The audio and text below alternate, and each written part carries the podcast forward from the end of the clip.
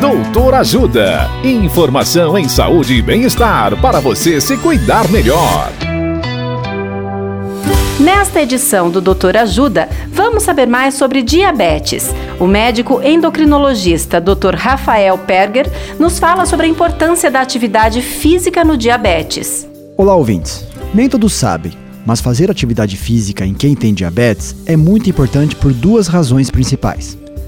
A primeira é que a atividade física ajuda a controlar o diabetes. Isso ocorre pois, com a prática de atividade física, muitas partes do corpo, principalmente os músculos, precisam de mais energia e, portanto, de mais açúcar. Nessa situação, os tecidos usam mais o açúcar e facilitam a ação da insulina, que é um hormônio importante para o controle da glicemia, diminuindo assim a taxa de açúcar no sangue. A segunda razão é que o exercício físico tem importante impacto na redução das consequências do diabetes no corpo em especial do risco de doenças cardiovasculares, como infarto e derrame, que são as principais causas de morte na população diabética.